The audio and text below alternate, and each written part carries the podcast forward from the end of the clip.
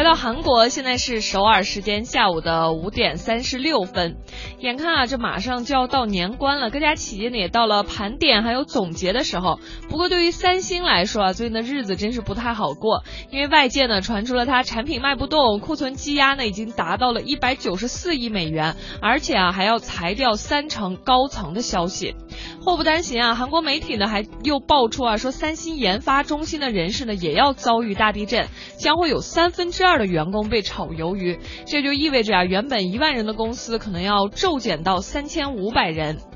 知情人士透露啊，未来三星的中低端手机可能会有这个呃三星配的移动支付和指纹识别。目前呢，三星只有旗舰手机 Galaxy S 系列还有 Note 系列，包括部分的 Galaxy A 系列手机呢会搭载这个指纹识别功能。三星的这个举动啊，也是为了确保公司的中低端的这种手机呢能有一个最佳的规格，然后来强化竞争力。